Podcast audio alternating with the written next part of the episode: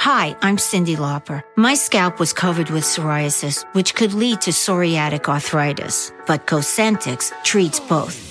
Cosentyx secukinumab is prescribed for adults with moderate to severe plaque psoriasis 300 milligram dose and adults with active psoriatic arthritis 150 milligram dose. Don't use if you're allergic to Cosentyx. Before starting, get checked for TB. Serious allergic reactions, severe skin reactions that look like eczema, and an increased risk of infections, some fatal, have occurred. Cosentyx may lower ability to fight infections, so tell your doctor if you have an infection or symptoms like fevers, sweats, chills, muscle aches, or cough, had a vaccine or plan to, or if IBD symptoms develop or worsen. Learn more at Cosentix.com or 1 844 Cosentix. Cosentix works for me.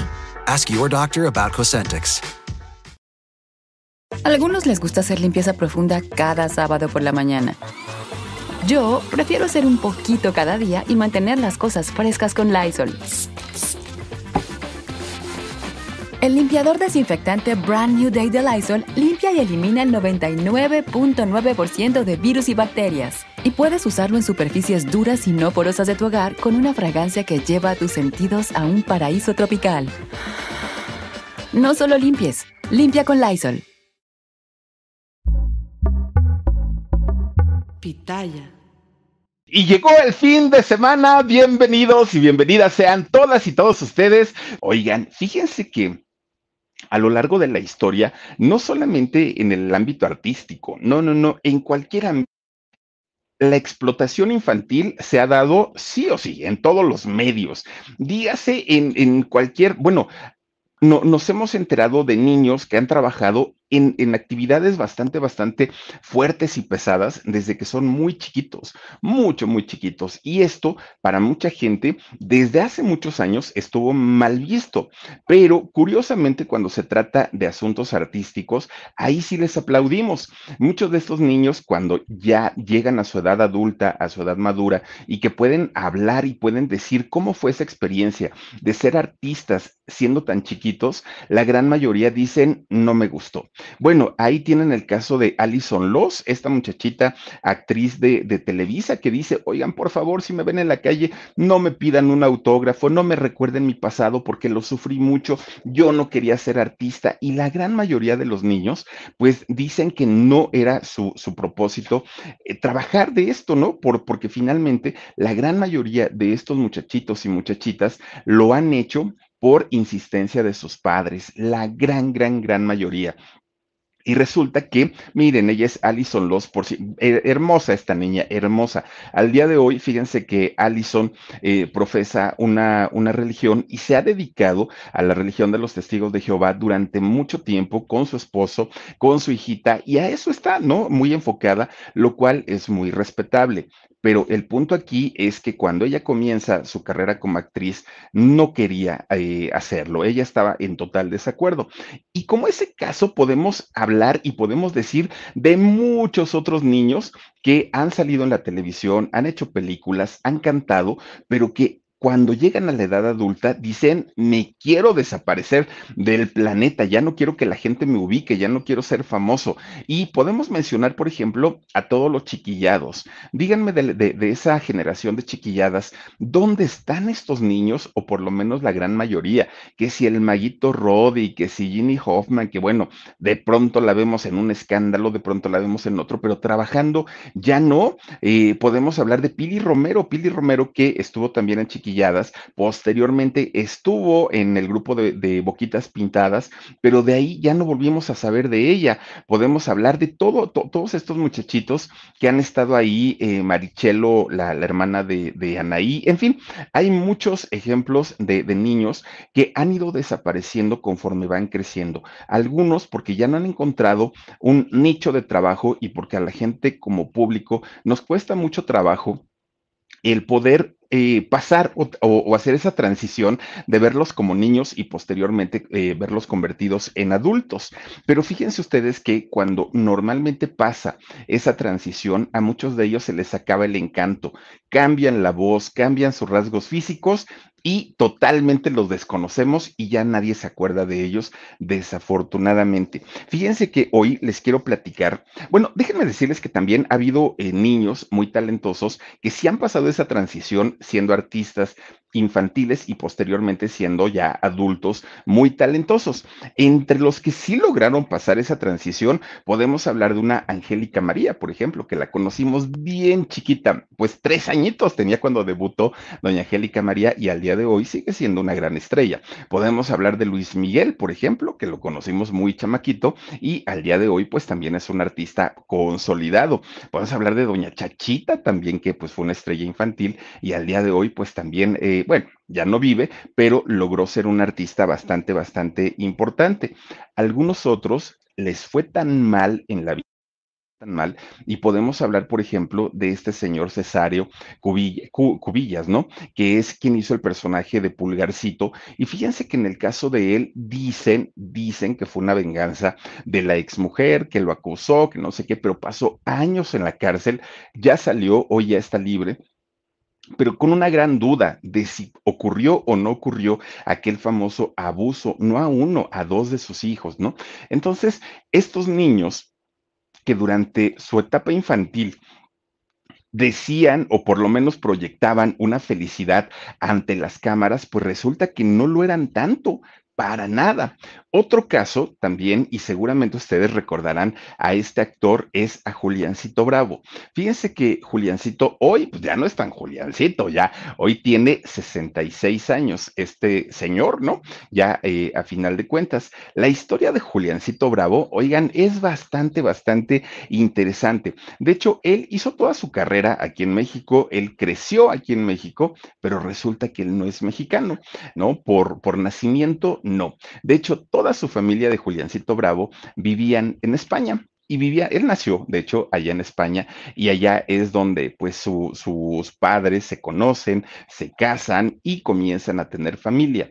Pero resulta que hace 66 años, justamente cuando nace Juliancito Bravo, pues España estaba viviendo una etapa eh, económica, política, social, cultural, muy, muy, muy desafortunada. Desde aquella guerra civil tremenda, tremenda, que ocasionó desplazados, muertes y posteriormente, bueno, cuando entra Franco al, eh, pues al poder, Francisco Franco entra al poder y toma pues ahora sí que todo el control del país y además siendo un dictador, pues les fue bastante, bastante mal a todos los españoles.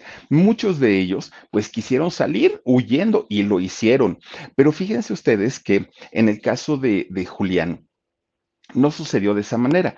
Su papá todavía quiso intentar pues quedarse eh, en su país. Él no quería llegar como refugiado político a algún otro país, que fue lo que hicieron la gran mayoría de los españoles en aquel momento. Él no, todavía intentó como salvar esa situación y trataba, fíjense que sí trataba de, darle a sus hijos lo que podía, porque la situación era crítica. Tenía dos hijos en aquel momento, eh, eh, el, el padre de Julián. Bueno, pues resulta que de pronto se queda sin empleo, se queda sin trabajo el señor y pues obviamente, estando en una situación, en una revuelta política, social, cultural, económica, estaba todavía más complicado el que pudieran levantarse.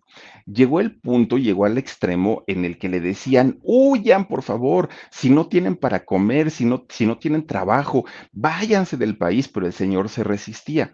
Obviamente allá tenía a sus padres, tenía a sus hermanos, no quería dejar a su familia, pero resulta que la situación se les complica tanto, tanto, tanto, que él, el padre de Juliancito, ya tenía una prima viviendo aquí en México. Ya sabía, eh, eh, ahora sí que había llegado aquí cuando empieza toda esta situación de, las revueltas. Entonces le manda una carta, le escribe una carta y le dice, oye, me quedé sin trabajo, las cosas aquí se pusieron peor, Francisco Franco está haciendo de las suyas, eh, la gente está inconforme, hay movilizaciones y no sé qué hacer. Imagínense cuánto tardó la carta en llegar hasta México. Pues la prima recibe la carta y le contesta y le dice, oye, no seas tonto, no lo hagas por ti, no pienses solo en ti, piensa en tus hijitos, piensa en tu esposa, no puedes someterlos a, estas carencias tan terribles, por eso yo me vine, pero cuando yo me vine, le dijo la prima, todavía no estaba tan mal, todavía no estaba tan, tan canija la cosa, ahorita por lo que tú me escribes, entiendo que en España las cosas están tremendas, así es que mira, te voy a mandar un dinerito y vente para acá, vente para México y aquí, pues a ver qué hacemos. Bueno, pues resulta que habla el padre de Julián con toda la familia, sus dos hijos y su esposa. ¿Saben qué? Las cosas están de este tamaño. Mi prima me acaba de mandar un dinerito y pues a ver si, si este, quieren, nos vamos. Bueno, la familia era lo que estaba esperando, porque de hecho el señor era el único que no quería salir de España. Él estaba muy aferrado a su, a su patria. Y finalmente toman la decisión de un buen día, cuando Julián tenía siete añitos, de treparse un barco, un barco llamado María Isabel, fíjense nomás. Entonces, se suben a, a, este barco, no llegan en calidad como, ay, no se llamaba María Isabel, perdónenme, se llamaba Guadalupe el barco ahora yo, María Isabel, se suben al, al Guadalupe y eh, pues ellos no sabían de entrada cuánto tiempo iban a hacer. No tenían dinero porque decían, ojalá el viaje no dure tanto, porque no llevamos suficiente dinero. A ver cómo le hacemos y a ver cómo nos va. Piden la bendición de Dios y dicen, vámonos a la aventura se trepan al barco y ahí vienen, ¿no? Navegando. O dijeron, ojalá no se pierda el barco y lleguemos a México, pues porque era, la idea desde un principio. Pues ahí vienen, miren. I'm Cindy Lauper. My psoriasis was all over, even on my scalp, which may mean four times the risk for psoriatic arthritis. But Cosentix works on both. Cosentyx secukinumab is prescribed for adults with moderate to severe plaque psoriasis 300 milligram dose and adults with active psoriatic arthritis 150 milligram dose. Don't use if you're allergic to Cosentyx. Before starting, get checked for TB, serious allergic reactions, severe skin reactions that look like eczema, and an increased risk of infections, some fatal, have occurred. Cosentyx may lower ability to fight infections, so tell your doctor if you have an infection or symptoms like fevers, sweats, chills, muscle aches, or cough, had a vaccine or plan to, or if IBD symptoms develop or worsen. Learn more at Cosentyx.com or 1 844 Cosentix. Ask your doctor about Cosentix. 17 días duró esa travesía. Desde, salen de allá de Cádiz, España, y eh, cuando se trepan a este barco Guadalupe, los más felices eran los niños, porque los chamacos, pues miren, ellos a sus 7 años, 7, 6 años que tenía el otro, pues qué problemas iban a tener. Ninguno, ninguno, ninguno. Ellos andaban corriendo en el barco de un lado para otro. Para ellos fue una aventura muy, muy, muy agradable, pero los papás estaban preocupados porque decían, bueno, sí, vamos a llegar a México. ¿Y de ahí qué? O sea, ni siquiera tengo la dirección de mi prima y aunque la tuviera, no sé ni dónde queda. Bueno, estaban preocupadísimos los señores. Los chamacos, ellos encantados de la vida. Pues 17 días hace el barco, el, el Guadalupe, en llegar de Cádiz a España y eh, pues zarpan allá en el, en el puerto de Veracruz llegan finalmente, ¿no? Tocan tierra y pues bendito sea Dios que logramos llegar aquí, pero ¿y ahora qué hacemos? Bueno, pues fíjense que cuando llegan ahí, inmediatamente la misma gente que iba en el barco les dicen, si se quedan aquí en Veracruz, van a tener que trabajar, pues obviamente en, las estas haciendas cafetaleras y todo esto, pero si quieren trabajar en, en, algo pues un poquito más relacionado a industrias, a una ciudad y todo, váyanse al Distrito Federal, a la capital del país, ahí tienen que llegar pues ahí agarran su ADO, ¿no? Se trepa toda la familia con, imagínense todas las cosas que trajeron, pues lo que pudieron rescatar de allá de España. Se, suben a su ADO y llegan al Distrito Federal que hasta eso, fíjense, se pusieron muy abusaditos, porque cuando, cuando viajan dicen, ¿dónde vamos a vivir? No tenemos dónde. Pues ¿Cómo le hicieron y de qué manera? ¿Quién sabe? Llegaron a la colonia Narvarte, que es una colonia bien en comparación con las periferias, ¿no? De, de, la ciudad. Pues resulta que llegan y se establecen ahí en la colonia Narvarte. Bueno, pues como sea, ya tenían pues un cuartito, ya estaban viviendo ahí muy a gusto y resulta que este Juliancito se inscribe, lo inscribe más bien su mamá a la primaria. No había dinero para, para escuelas eh, privadas, nada, nada, nada. Entonces lo meten a una escuela de gobierno, sí, a una escuela de gobierno en la colonia del Valle, que está muy pegadita a la colonia Narvarte. Ahí iba Juliancito Bravo con su hermano todos los días. José Martí se llama esta, esta primaria donde iba Juliancito a, a estudiar. Bueno, pues ahí estaba, ¿no? El, chamaco empieza pues ya a hacer sus cuates, a hacer sus amigos, todo muy tranquilito y a él le gustaba vivir ahí, no lo pasó tan mal. Pero de repente su papá, bendito sea Dios, encuentra trabajo y dijo, pues ya, ¿no? Ahora sí que eh, a lo que veníamos ya está conseguido, ahora sí el, el asunto aquí. Ya tengo trabajo, pero hay un inconveniente el transporte en aquellos años, pues tampoco es que, que, hubiera como hoy, era muy complicado todavía, ¿no? El desplazamiento de lugar a lugar. Entonces el, el, papá dijo, me dieron trabajo, pero en el centro de la ciudad. Entonces yo no voy a ir diario y regresar hasta acá, está muy lejos. Fíjense, se les hacía lejos, ¿no? Claro, hoy con el metro y con las vialidades, pues es, es muy, muy cerquita de la Narvarte para el centro.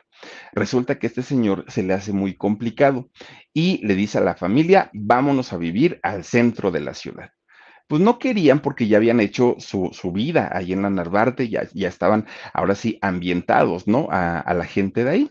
Pero a final de cuentas, el Señor les dijo, íbamos a vivir cerquita de Bellas Artes, de la Torre Latinoamericana, de esto, del otro. Entonces, pues los niños dijeron, bueno, pues está bien, para conocer está padre. Ahí tienen que se mudan. Fíjense que se van a vivir a la calle de 5 de febrero. 5 de febrero está a un costado del Palacio de Bellas Artes. Entonces, pues tenían todo cerquita, todo, todo, todo, todo. Era cosa de abrir la puerta y ya estaban en Bellas Artes, ya estaban en la Alameda, ya estaban en la Latino, en el, en el edificio postal, en el SOC. Bueno, tenían todo a la mano. Y ellos dijeron, ay papá, ¿por qué no nos trajiste aquí antes? Está bien bonito. Y aparte, no era el centro de hoy, era el centro de hace por lo menos 60 años. Entonces, pues era un centro bastante limpio, bastante bonito. Pues miren, Juliancito, recién que llegaron, y de hecho todo el, trayecto del barco, en lo que se divertía junto con su hermanito era en bailar. Y el niño bailaba flamenco y le salía rete bien al chamaquito. Era lo que hacía. Cuando se mudan a la colonia Narvarte, seguía bailando flamenco. Cuando se van para el, para el centro histórico, seguía bailando flamenco el niño y su mamá le enseñaba, aparte de todo.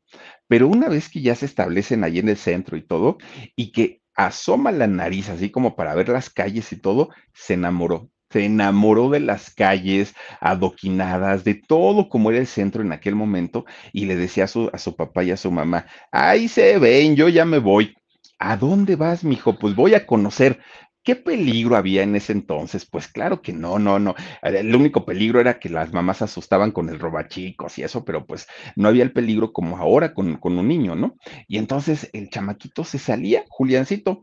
Ahorita vengo, voy a Garibaldi, quiero conocer. Y ahorita vengo, voy a Tepito. Bueno, se iba a Tepito, a la Lagunilla, a Garibaldi, se iba al Zócalo. Ah, el chamaco, pero miren, agarraba camino para todos lados pero regresaba con sus patitas hinchadas, hinchadas de tanto caminar, porque caminaba mucho. Entonces, pues dijo, ah, caramba, pues ya ni me dan ganas de bailar, pues después del cansancio que traigo, pues ya está bien complicado. Entonces ya no bailaba, pero decía, mamá, por favor, te pido, por favor, cómprame una bici, no seas gacha, porque mira, recorro distancias así tan largas, tan largas, tan largas, que en mi bici, pues ya por lo menos, sí me voy a cansar, pero ya no tanto y su mamá, mi hijo, no hay dinero, no tengo dinero, sí quisiera, pero no tengo. Y el niño, insístele, insístele, insístele, papá, cómprame una bicicleta, no tenemos dinero. Y quiero una, no tenemos dinero. Diario, diario, diario. Bueno, ya los señores alucinaban que, que Juliancito todos los días les pedía una, una bicicleta. De repente se le prende el foco a la señora, ¿no? A su mamá. Y le dice, oye hijo, fíjate que ahora que he estado viendo la tele, han estado anuncie y anuncie y anuncie y anuncie un concurso donde dicen que a todos los niños que tengan un talento, pues les van a dar un premio. Entonces, desde ahí le dijo la señora, ponte abusado y cuando pasen el comercial, fíjate qué es lo que piden y dónde es. Bueno, Pues resulta que Juliancito se pone muy atento y escucha el comercial. Mamá, mamá, pues que si es en la televisión y al primer lugar le van a dar 200 pesos. Bueno, con 200 pesos se compraba casi 200 bicicletas. Era mucho dinero. Y entonces, este, Juliancito dice, mamá, pues está muy bien, pero dicen que para el que cante, para el que este, haga chistes y todo, ¿no? Y le dice la señora, pues qué bueno, pero Julián pensaba que iban a mandar a su hermano. Entonces su mamá le dice, está muy bien, hijo, pues vámonos para que participes, te voy a ir a apuntar. No, dijo Julián, que, ah, así, así dijo, ¿qué? Yo no, mamá, olvídalo, no, no, no, no, no, yo no voy a estar ahí yéndome a, no, no quiero ni salir en la tele, olvídate, no, no, no, no, no. Pues de ahí la señora dijo, bueno, hijo, pues es la única manera en la que vas a poder tener tu bici, si quieres y si no quieres, pues ni modo pues pasaron los días y ya cuando se estaba acercando el, momento del, del, ¿cómo le llaman eso? Pues del límite de tiempo para poder anotarse en el concurso. Resulta que Julián, pues ya va con la mamá, mamá, pues sí, ya no hay de otra llévame a participar. Pues ya que hacemos, dijo, pues ya que. Fíjense que este concurso a donde llega este Julián era un concurso que estaba patrocinado por los chiclosos tóficos. No sé si ustedes se acuerden de estos eh, dulces que, bueno, antes eran la, sensación, ¿no? Los chiclosos tóficos. Y estos programas en, en, esos años, todos estaban patrocinados. Todos los programas tenían el nombre de su patrocinador. Entonces, estos chiclosos eh, eran los encargados de patrocinar este programa. Pues Julián se apunta y va con su mamá, eso sí, la señora nunca lo dejó solo. Se apunta a ese concurso. No, pues que a ver, que, ah, miren, ahí están los tóficos, ¿no? Y eh, había dos programas que ellos patrocinaban. Uno era el Club Quintito y el otro era Estrellas Infantiles. Eso sí, no les sé decir en cuál de los dos participó este Juliancito. Pues resulta que como la única opción para poder, eh, Julián, ganarse un premio, era ya participar. Pues resulta que entra, ¿no? Y le preguntan, ¿y tú qué vas a hacer, niño? Y dijo, voy a bailar flamenco. Todavía traía hasta el acento español. Y le dicen ahí, mm, pues mira, si vas a bailar, baila otra cosa, aviéntate el gallinazo, el meneíto o la sopa de caracol, otra cosa que la gente en México conozca bien, porque pues así como que flamenco, no, y menos en un niño, o sea, ¿cómo crees? Mm, bueno, y decía Juliáncito, pero es que es lo único que sé bailar, yo no sé bailar otra cosa y tampoco canto y tampoco hago nada. Bueno, pues total, pero como lo vieron, pues guapetoncito, ¿no? Pues españolito y aparte con su corte de basinica, ¿no? Este corte que, que les hacen y todo, pues decían, bueno, pues que participe el chamaco. Hi, I'm Cindy Lauper. My scalp was covered with psoriasis. Felt like I was trapped between a rock and a hard place. Then I started Cosentix. Cosentyx secukinumab is prescribed for adults with moderate to severe plaque psoriasis 300 milligram dose. Don't use if you're allergic to Cosentyx. Before starting, get checked for TB. Serious allergic reactions, severe skin reactions that look like eczema, and an increased risk of infections, some fatal, have occurred. Cosentyx may lower ability to fight infections, so tell your doctor if you have an infection or symptoms like fevers, sweats, chills, muscle aches, or cough, had a vaccine or plan to, or if IBD symptoms develop or worsen. Learn more at Cosentyx.com or 1 844 Cosentyx. Cosentix works for me. Ask your doctor about Cosentix. Entras, llega el momento en el que va a participar. Fíjense, la, los chamaquitos de, ese entonces cantaban, los chamaquitos bailaban, pero pues obviamente música mexicana, de, de, mariachis o cumbias o lo que fuera. Y eh, pues todo muy entretenido, había quien llegaba y contaba chistes, contaban un cuento y todo. Pero llega Juliancito y empieza acá con las castañuelas y bailando el flamenco, pues obviamente todos dijeron, ¿y eso qué? O sea, no, pues no, está muy chiquito para andar haciendo eso, ¿no? Obviamente no porque el baile sea malo o esté feo, simplemente por el choque de culturas, pues, pues no es lo nuestro. Entonces, pues lo, el jurado deciden pues que Juliancito, no, así como que, ¿sabes qué, niño? Mira, pues regrésate para tu casa, para tu país, pero aquí, pues nada más, ¿no? Aquí queremos, este, pues gente divertida, ¿no? No que vengas ahí con tus cosas. Y Juliancito pues agacha su cabecita y sale muy triste y enojado. Ya ves, mamá, te lo dije que no iba a ganar y todo, pues ya nomás vine a hacer el ridículo y todo. Ya iban para afuera, de ahí del, del, este, donde fue el concurso. Ah, eso sí, le dieron su dotación completita de chiclosos tóficos. Eso, eso no se lo perdió. Ya iban para afuera bien enojados y bien tristes al mismo tiempo, y resulta que de repente le hablan a la señora, oiga señora, venga, venga tantito, no se vaya, por favor, espéreme ahí en la oficina. Dijo la señora, ¿y ahora qué, qué, qué, quieren? ¿Me van a multar o qué va a pasar? La señora estaba bien espantada porque no sabía qué era lo que, lo que iba a pasar y aparte ya sabían pues que el premio de 200 pesos pues no se lo habían ganado, ¿no?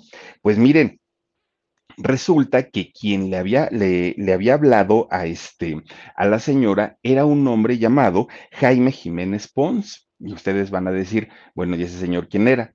Ese señor era un productor de televisión que había estado viendo a todos los participantes en, en, esa emisión del programa. Entonces dijo, sí, hay muchos niños que cantaron muy bonito, hay muchos niños que bailaron muy bonito, pero este chamaquito tiene un ángel tiene algo, una chispa, un encanto, y, yo creo que puede funcionar bastante bien para hacer comerciales de televisión. Y se lo dice a su mamá. Oiga, nunca ha pensado en que su hijo puede, puede hacer comerciales de televisión. Y dijo la señora, no, no, no, no, no, pues mi hijo, pues no, no, no, nunca ha estudiado nada de eso. Lo trajimos para que participara porque quería ganarse los 200 pesos porque quiere una bicicleta. Y le dice a este señor Pons, mire, si usted acepta firmar un contrato conmigo, yo me comprometo a conseguirle eh, trabajo como actor de comerciales para que anuncie diferentes productos. Y el pago que se le va a hacer a este niño, olvídelo, no son 200 pesos, señor, es mucho más. Y además se pueden hacer no una, muchas campañas simultáneas y este niño se puede ir para el cielo. Bueno, la señora dijo, híjole, pues no le ha avisado a mi marido, pero está bien. Y firma la señora, ¿no? Dijo, bueno, pues órale. Rapidito, rapidito que le encuentran trabajo y Juliancito anuncia su primer comercial vendiendo calcetines. Bueno, pues el niño ya estaba feliz porque salía en la tele, porque nada más eran capsulitas, pues obviamente lo que duraba un comercial, y pues lo empiezan a reconocer, pero aparte empieza a generar más trabajo porque pues el, de los calcetines le hizo bastante, bastante bien, o lo hizo bastante bien. Pues resulta que Juliancito se había perdido los 200 pesos del concurso, pero había ganado el reconocimiento para poder iniciar una carrera como actor de comerciales. Resulta que su hermanito, el, otro, el que, el, que tenía de nombre Reyes, fíjense que eh, fue tanto, eh, digamos, el auge que empieza a tener Julián con los comerciales que hacía, que incluso lo, lo pudo meter a, a, hacer también algún tipo de comercial y posteriormente incluso lo metió al cine a su hermano Reyes, solamente que su hermano pues ya no quiso seguir. Él dijo, no, esto no es lo mío, muchas gracias, y Juliancito sí lo hizo. Bueno, pues ahí tienen que el chamaco estaba feliz de la vida porque lo llamaban para un comercial, para otro comercial, para otro comercial. No, no, no era una cosa en donde empieza a trabajar muchísimo. Obviamente empieza a ganar su dinerito, bastante. Pero ¿qué creen? Fíjense que era tanto lo que trabajaba Julián, pues prácticamente lo tenían ocupado desde la mañana hasta la noche, que Julián, pues en lo último que pensaba era en su bicicleta. Ya decía, ay, no, ya acabo bien cansado que voy a tener ganas y tiempo de andar por ahí este, rodando en la bicicleta. Ya ni se la compró. Bueno, pues resulta que al poco tiempo a su hermanito, fíjense, a su hermanito Reyes, lo llaman para salir en una película. Y cuando se van enterando qué película era, no era cualquier cosa, era la película de El profe con Mario Moreno Cantinflas, nada más imagínense. Pero le dieron un papelito tan chiquito a Reyes, tan, tan, tan chiquito que ni siquiera aparecen los créditos, pero ahí sale. Obviamente, pues eh, Juliancito a partir de ahí, pues también dijo, ah, pues si mi hermano pudo, pues yo también. Y entonces eh, también a Julián lo empiezan a llamar, ah, pues miren, ahí ha de haber salido en la bola este Reyes, su hermano de Juliancito. Pues resulta entonces que eh, llaman también a, este, a Juliancito para comenzar a hacer películas. La primera película que hizo Julián fue la película de Cricri, la historia de don Gabilondo Soler, que la hizo don Ignacio López Tarso junto a, ay, ¿quién era la, esta mujer que la hizo? Verán, no me, creo que fue Marga López, creo yo, con, con quien hizo la, la historia de, de Cricri pero también le dan un papel tan, tan, tan chiquito a Juliancito que tampoco aparece en los créditos y de hecho él no considera ese como su debut, ¿no? En el cine, aunque sí estuvo ahí, estuvo presente y eh, pues no, no, solamente como extra, pero ahí se marcó este inicio de la carrera ya en el cine de Juliáncito Bravo. Bueno, donde sí ya fue la primera vez que apareció ahí Julián Bravo en, en los créditos y que ya apareció pues como un actor de reparto, pero a final de cuentas fue una película que se llamó Los hijos que yo soñé. Ahí es la de Cricri, miren nada más, Don López Tarso bien chavo, no inventen, y ahorita miren nada más cómo está. Bueno, se ve muy ¿eh? Don López Tarso. Entonces, en esta película de Los hijos que yo soñé, actuaba doña Libertad Lamarque y don Enrique Rambal. Fíjense que don Enrique, español también, pues estaba en, en, esa película. Ahí es donde ya actúa Julián Bravo, donde ya sale su nombre y donde oficialmente ya es el debut de este muchacho. Algo que pasó muy interesante ahí es que esta película fue dirigida, fue producida por don eh, Roberto Gabaldón un, cineasta de los más temidos, porque se sabía del carácter tan fuerte, del carácter tan difícil que tenía que incluso los novatos no querían trabajar con él porque se los traía así, miren, y era bastante, bastante, pues malgeniudo el señor. Entonces, cuando eh, este Julián empieza a trabajar con él, su mamá tenía mucho miedo porque decía, es que yo no quiero que le griten a mi hijo, es que yo no quiero que me lo maltraten y todo, pero le dijeron, déjenlo, porque el niño es bastante, bastante inteligente. El que sí levantó la mano y dijo, este niño va a ser un protegido mío y yo lo que él necesite se lo voy a dar, fue don Enrique Rambal. Obviamente conoció la historia de Juliancito, donde decía, el niño es, eh, es, español, se tuvieron que venir por todos los problemas y Enrique Rambal, obviamente, pues sintió como esa conexión con el niño y empezó a darle, español también él, ¿no? Empezó a darle a Julián esta protección, pero además esta enseñanza tan tremenda, tan tremenda a Julián. Esto lo ve don, don Roberto Gabaldón y entonces Roberto pues empieza mm, como también a darle esta protección a Julián. Entonces un día le dice Roberto, Gabaldón, el, el, director, le dice, oye niño, ¿y tú eres actor? ¿Sabes actuar? Y Julián le dijo, no. ¿Cantas? No. ¿Bailas? I'm Cindy Lauper. My psoriasis was all over, even on my scalp, which may mean four times the risk for psoriatic arthritis. But Cosentix works on both. Cosentix secukinumab is prescribed for adults with moderate to severe plaque psoriasis 300 milligram dose and adults with active psoriatic arthritis 150 milligram dose. Don't use if you're allergic to Cosentix. Before starting, get checked for TB, serious allergic reactions, severe skin reactions that look like eczema, and an increased risk of infections, some fatal, have occurred. Cosentix may lower ability to fight infections, so tell your doctor if you have an infection or symptoms like fevers, sweats, chills, muscle aches, or cough, had a vaccine or plan to, or if IBD symptoms develop or worsen. Learn more at Cosentix.com or 1 844 Cosentix. Ask your doctor about Cosentix. Ahí más o menos, dijo Julián. Y entonces, ¿quién te trajo? ¿Cómo es que llegaste aquí? No, pues es que yo hago comerciales, pero pues me dijeron que viniera a hacer esta película. Y entonces, fíjense que eh, don Roberto Gabaldón le dice, a ver, a su asistente, tráeme un guion de la película. Y se lo da Julián y le dice, a ver, lee lo que dice ahí, pero actúalo. Y el chamaco lo hizo tan bien que inmediatamente este señor dijo, sí, este niño tiene madera, tiene con qué, y va a poder hacer algo bien interesante. Pero para eso, Julián, necesito que estés conmigo todo el tiempo que estemos aquí en el trabajo. Yo te voy a enseñar el manejo de cámaras, te voy a enseñar a dirigir, te voy a enseñar a producir, te voy a enseñar a actuar, yo te voy a enseñar a hacer todo, le dijo don Roberto Gabaldón. Pues Julián lo hizo.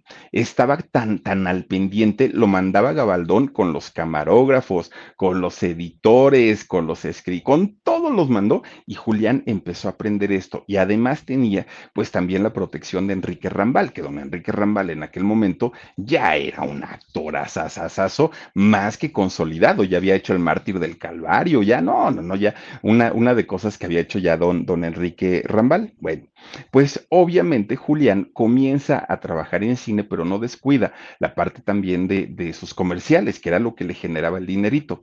Y empieza a ser conocido por el público ya eh, con, un nombre, porque antes lo veían en los comerciales, pero pues pasaba, ¿no? Sin pena ni gloria. Pero una vez que aparecía su nombre ahí, las niñas sobre todo, bueno, las mexicanas se volvían locas cuando veían a este chamaco con su cortecito de príncipe valiente y aparte güerito y todo el rollo. Algo muy, muy extraño es que en las películas, en todas las películas, era eh, Julián siempre salía como del niño pobre, del niño desprotegido, nada que ver pues con la vida, con la vida real, ¿no? Pues miren, Julián aparte de que ya sabía actuar, ya sabía, siendo muy chiquito, ya sabía toda la magia del cine desde atrás. Bueno, pues resulta que cuando cumple 10 años, después ya de todo el aprendizaje de don Roberto Gabaldón, de la protección de don Enrique Rambal, le ofrecen su primer protagónico con 10 años, imagínense, bien chiquito, ¿no? Seguiré tus pasos. Esta película eh, hizo como, como eh, primera vez como protagonista y la película pues fue un trancazo.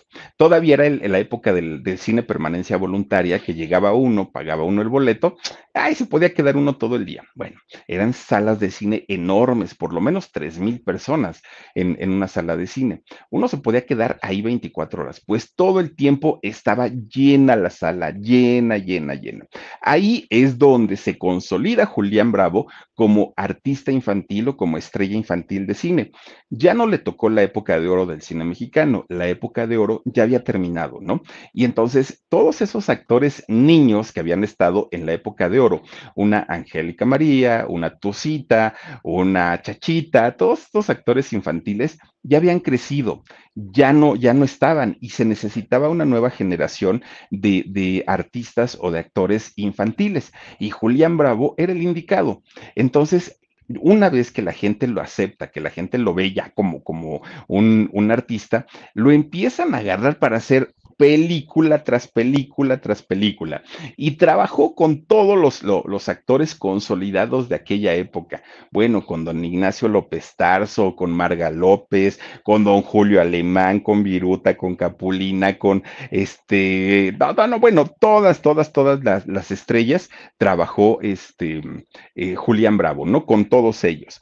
Pues miren, Julián Bravo además tenía esa facilidad y esa característica de, a pesar de ser un niño guapo, de ser un niño bonito y de tener estos rasgos, pues, europeos, ¿no? A final de cuentas, eh, con, con su, su, cabellito rubio, blanquito y todo, siempre lo sacaban como de niño pobrecito, de niño desvalido, de niño desprotegido, y eso hizo que la gente sintiera más conexión con él, porque decían, ¿cómo le ayudamos a este niño? ¿Qué le damos? ¿Qué les mandamos? Y además, pues tenía mucha tenía mucho ángel, tenía mucho carisma, era muy creativo, además el niño improvisaba bastante bien y siempre, siempre eh, con inteligencia libraba toda, to, todos sus personajes, ¿no? Siempre, siempre. Y eso le ayudó bastante. Bueno, Imagínense qué tanto fue el boom de Julián Bravo en, en, aquel momento que se puso de moda el corte de cabello que él traía.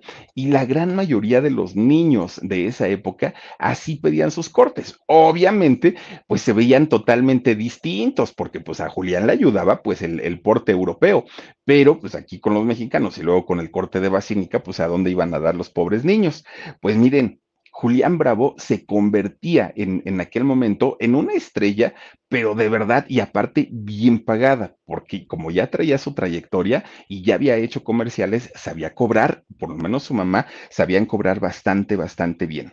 Y cada que salía una nueva historia en cine de Julián Bravo, el cine se llenaba, lo abarrotaban y eso para los productores motivaban para que lo volvieran a contratar para una película. Era una tras otra, tras otra, tras otra, y así se la empezó a llevar durante mucho tiempo.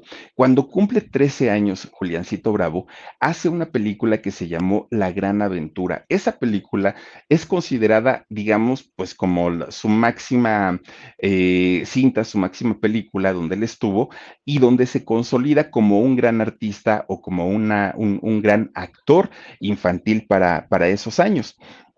De hecho, en esta película, la historia es de justamente de dos amigos. Nino del Arco es el otro niño que sale ahí, un español también, y que por cierto ya nunca regresó a, México. Quién sabe que nada más hizo esa película Nino, Nino este, eh, Arco y ya no volvió a hacer nada. Bueno, por lo menos en México. Resulta que esta historia es de dos amigos que estaban en la villa, la villa de Guadalupe o la Basílica de Guadalupe. Y resulta que eh, se pierde el perrito que llevaban, que era de uno de ellos, no me acuerdo de quién era, y lo empiezan a seguir. Bueno, se pierde, se pierden los dos chamacos y de eso tratan, ¿no? Toda la, toda la película y está pues interesante, ¿no? Niños pobres a final de cuentas. Bueno, después de ahí hace una película que se llamó Primera Comunión. Ay, si no la han visto, van a chillar con esa película. Un niño que quería hacer su primera comunión y pues su papá nomás no tenía dinero y no quería que la hiciera, ¿no? Y este niño, pues imagínense, rogando y suplicando porque quería su primera comunión como Dios manda. Pues resulta que a final de cuentas sí la hace, pero ya para cuando hace esta película de la primera comunión, que de hecho ahí sale este don, don Paco Malgesto, que es el que le cumple su sueño y le hace su fiesta. En esta película de la primera comunión, ¿saben quién sale? De seis años de edad, sale Arturo Peniche en esta película. Digo, nomás hay como dato, ¿no? Bueno, pues resulta que cuando, después de hacer esta película, las siguientes iban a ser muy complicadas para Julián Bravo, porque con 13 años que ya tenía cuando hizo la película de Primera Comunión, los cambios propios en la edad de un varón se comenzaron a notar. Obviamente le empieza a crecer más la nariz, las orejas. Ya ven que crece uno en partes cuando es adolescente, difícilmente crece uno parejito. Normalmente crecen más eh, la, la, boca, las orejas, la nariz, el cuello y anda uno todo deforme porque pues así es el crecimiento. Sumándole, obviamente, pues el cambio de voz. Y el cambio de voz, pues, pues es de lo más complicado para un hombre porque empieza uno con los gallos y no sabe uno cómo va a terminar siendo la voz ya de adulto. Entonces, para Julián, ese fue su gran miedo y fue su gran terror, el, el decir, no sé qué voy a hacer porque pues ya, ya comienzo con, con el asunto de, de la edad. En ese momento, él estaba en lo alto de su carrera, en aquel momento, porque además de todo, ya se había ganado el corazón de los mexicanos cuando Julián Bravo cumple 15 años, pues ya, ya no era un niño, ¿no? Ya eh, estaba prácticamente en la transición de convertirse a un adulto. Ahora ya ni siquiera le decían Juliancito, ahora ya era Julián Bravo. Y tenían que buscarle los productores papeles que fueran de acuerdo a su edad. Ya no historias del niño travieso y del niño intrépido, no, ya tenían que buscarle eh, papeles un poquito más acordes a, a un adolescente y además enfocados a buscar un público juvenil que también fuera al cine. Entonces, para, para eso, empieza a salir ya en películas que no tenían nada que ver nada con, con, lo que había hecho en algún momento. Ahora las películas que hacía era la captura de Gavino Barreda, este, ¿qué otra hizo por ahí? La del Tunco Maclovio con Don Julio Alemán, ese tipo de películas, y ya le había dicho adiós a las historias infantiles. Ahora Julián ya era otra cosa. Bueno. Hi, I'm Cindy Lauper. My scalp was covered with psoriasis. Felt like I was trapped between a rock and a hard place. Then I started Cosentix. Cosentix secukinumab is prescribed for adults with moderate to severe plaque psoriasis 300 milligram dose. Don't use if you're allergic to Cosentix. Before starting, get checked for TB, serious allergic reactions, severe skin reactions that look like eczema, and an increased risk of infections, some fatal, have occurred. Cosentix may lower ability to fight infections, so tell your doctor if you have an infection or symptoms like fevers, sweats, chills, muscle aches, or cough, had a vaccine or plan to, or if IBD symptoms develop or worsen. Learn more at Cosentix.com or 1 844 Cosentix. Cosentix works for me. Ask your doctor about.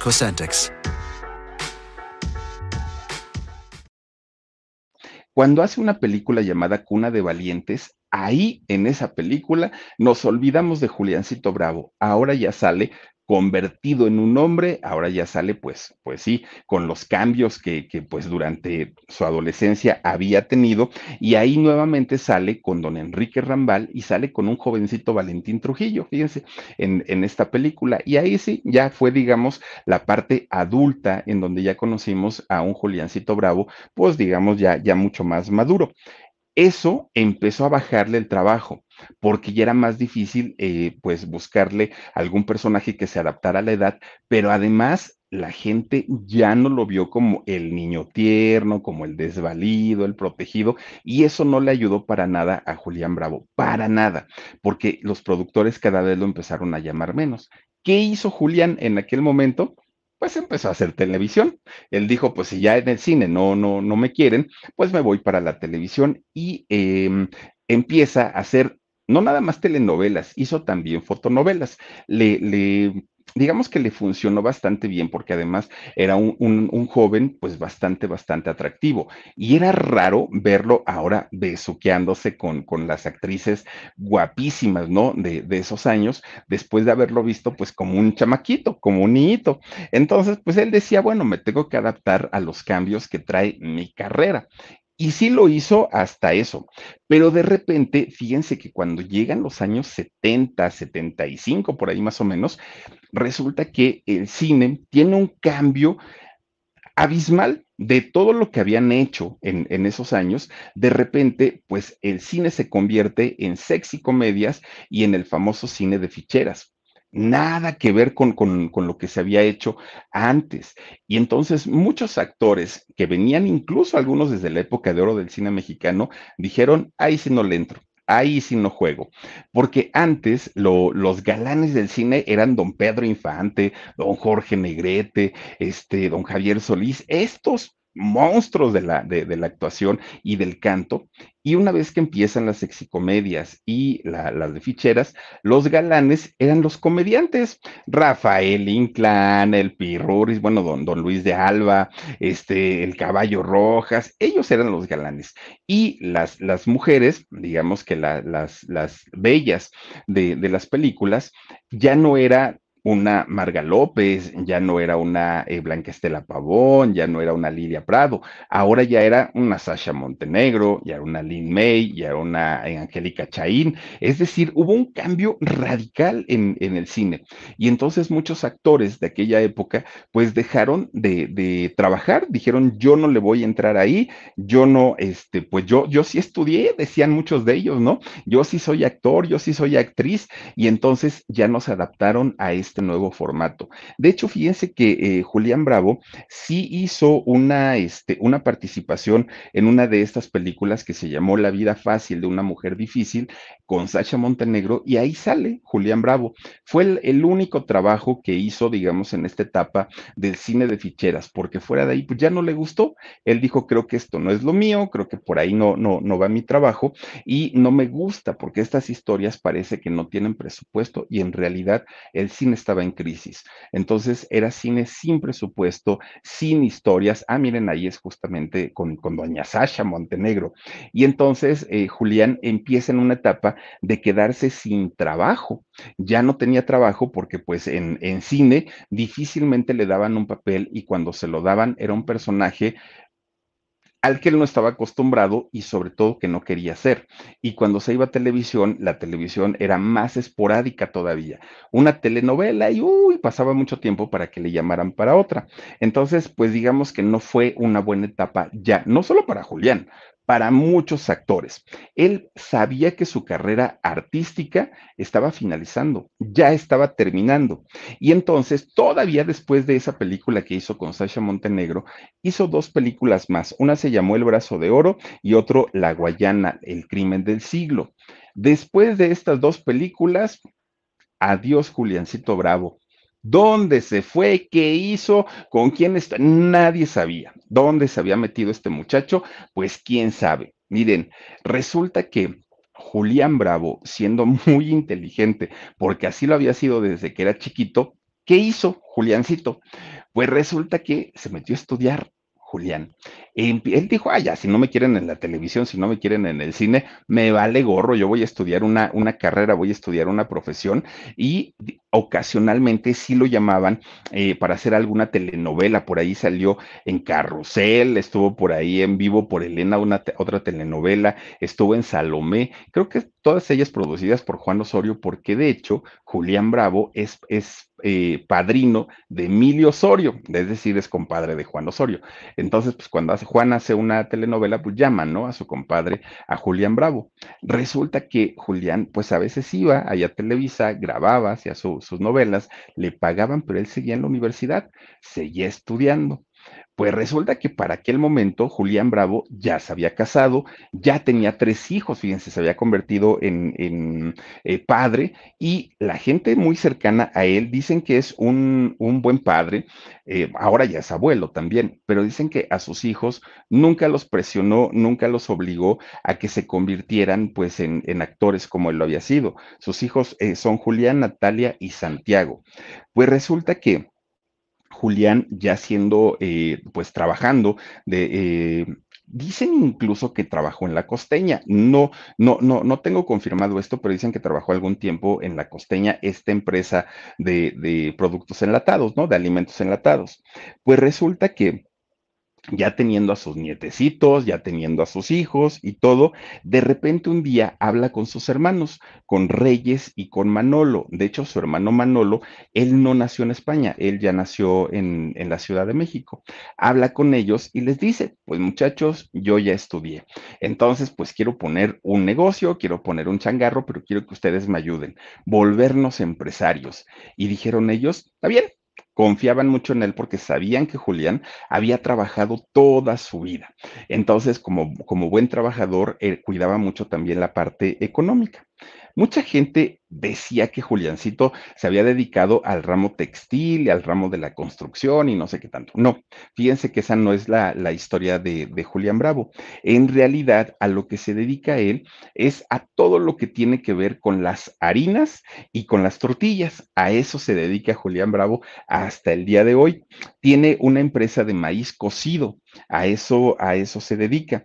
Y fíjense que durante mucho tiempo que, que, la mayoría de los niños hemos sabido hasta el día de hoy que son eh, niños o que son muchachos como que vivieron esta parte de la maldición de, de, los artistas infantiles, que de pronto desaparecieron un buen día y nadie supo que incluso muchos de ellos han llevado pues una vida totalmente alejada de los medios. ¿Saben a quién le pasa, por ejemplo, esto? A este niño del de, viejo caballo de palo, ¿cómo se llama? Este, ahí se me fue su nombre. Ah, ahorita me voy a acordar cómo se llama. Fíjense, él, por ejemplo, ¿no? Que hoy trabaja en una carnicería, despacha las carnes y todo. Digo, qué bien por él, pero a final de cuentas no se esperaría para un este, artista que fue, ¿no? Muy, muy, muy importante siendo, siendo niño. No me puedo acordar cómo se llama el del viejo caballo de palo es este, ay, no me acuerdo, me fue el nombre. Bueno, resulta que en el caso de, Julián, él rompió con, ahora sí que con, con esta, con, con, esta, pues como maldición en donde los niños que, que fueron famosos en aquellos años, sí lograron trascender en, en una carrera ya como adultos, pero sobre todo él no se confió, estudió, hizo una carrera, es empresario, tiene a su familia, tiene a su esposa, a sus hijos, a sus nietos y se la pasa a todo dar, a todo dar. Gracias, Dani. Juanito Farías, fíjense, Juanito Farías y su viejo caballo de palo que también ahí don Raúl Velasco, ya lo hemos platicado, que le hizo la malora, fíjense, le quitó el volumen de su canción y por eso perdió, porque querían, porque miren, la familia de Lorenzo Antonio ya había pagado un dinerito para que Lorenzo ganara. Ah, sí, esto es pura tranza, pura, pura tranza. Y resulta que Juanito Farías, después de haber participado en Juguemos a Cantar, después de haber sido el favorito del público para, para ganar con su viejo caballo de palo, no ganó. Y hoy se dedica a algo totalmente distinto y diferente y dice, ay, a mí no me hablen de la, de la farándula, yo estoy bien a gusto despachando mi chambarete, despachando mis huesitos de perico para el caldo y todo, mírenlo, ahí está, ¿Cuál es el problema? Dice Juanito Farías. Yo aquí me la paso a todo, a todo dar. Y pues sí, la, terrible maldición que pesa sobre la gran mayoría de los niños eh, talento que fueron muy famosos en, eh, su infancia, pues, eh, pues sí, abarcó a muchos, a muchos, pero no en el caso de Julián Bravo, porque él hasta el día de hoy, pues sigue siendo un personaje bastante importante, no en la farándula, pero sí, pues en la vida. Así es que ahí está la historia de Juliancito Bravo. Pues bravo por él, ¿no? Porque pues miren, le ha ido bastante, bastante bien en la vida y por lo pronto vamos a mandar saludos para quienes están conectados esta noche aquí con nosotros. Leonardo López dice, siempre se te olvidan, mi Philip. Ay, Leonardo, pues siempre, sí, tengo una cabeza de teflón, nunca me acuerdo. Es que, por ejemplo, me acuerdo a veces de lo que hicieron, pero no me acuerdo del nombre, o a veces me acuerdo del nombre y no me acuerdo de lo que hicieron. No, bueno perdón. Dice Rafaela Ramos, dice mis saludos para todos, para todo tu fabuloso equipo desde Apodaca, Nuevo León. Gracias, Rafaela.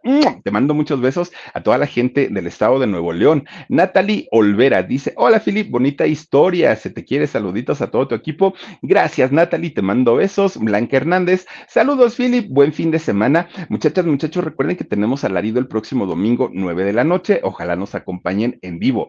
Dice también por aquí, Irmita Márquez, dice, gracias, Philip, a ti, mi querida Irmita. Muchas gracias a Big Bell, dice saluditos desde el lindísimo puerto de Veracruz. Allá llegó Juliancito con su familia a Veracruz y de ahí ya se vinieron para acá. Gracias y besos a la gente del puerto. Irma González dice, Philip, Juliancito Bravo era un niño muy simpático en sus películas. Yo iba al cine para verlo, dice, porque es casi de mi edad. Fíjate, Irmita, Fíjate, es lo que les digo, que el chamaco jalaba y vendía, ahora sí que era taquillero, Juliancito Bravo. Dice Leti Andrade, dice, buenas noches, Philip, mándame un cierro mis ojos con todo cariño. Mi querida Leti Andrade, dice también Juanita Aparicio, a pesar de todo, Juliancito tuvo un final feliz, a pesar de todo, fíjate nomás, tienes toda la razón. ¿Cuántos niños, verdad? De, de, de aquellos, de aquella época la pasaron tan mal, tan mal, tan mal. Dice Hi, I'm Cindy Lauper. My scalp was covered with psoriasis. Felt like I was trapped between a rock and a hard place. Then I started Cosentix. Cosentix secukinumab is prescribed for adults with moderate to severe plaque psoriasis 300 milligram dose. Don't use if you're allergic to Cosentix. Before starting, get checked for TB. Serious allergic reactions, severe skin reactions that look like eczema, and an increased risk of infections, some fatal, have occurred. Cosentix may lower ability to fight infections, so tell your doctor if you have an infection or symptoms like fevers, sweats, chills, muscle aches, or cough, had a vaccine or plan to, or if IBD symptoms develop or worsen. Learn more at Cosentix.com or 1 844 Cosentix. Cosentix works for me. Ask your doctor about Cosentix. Sara Solís también salió en una telenovela de Juan Osorio, salió en Salomé, que esa la produjo Juan Osorio, salió en vivo por Elena, que esa no sé quién la produjo, y salió en Carrusel de Niños, fíjate, por ahí estuvo en tres telenovelas Juanito Farías, ya de adulto, obviamente. Arenita Azul, dice Philip, te mandamos muchos besos y abrazos, saluda a mi mamá que ya es tu fan, estamos aquí apoyando el canal. El Julián era novio de mi hermana, aunque lo niega.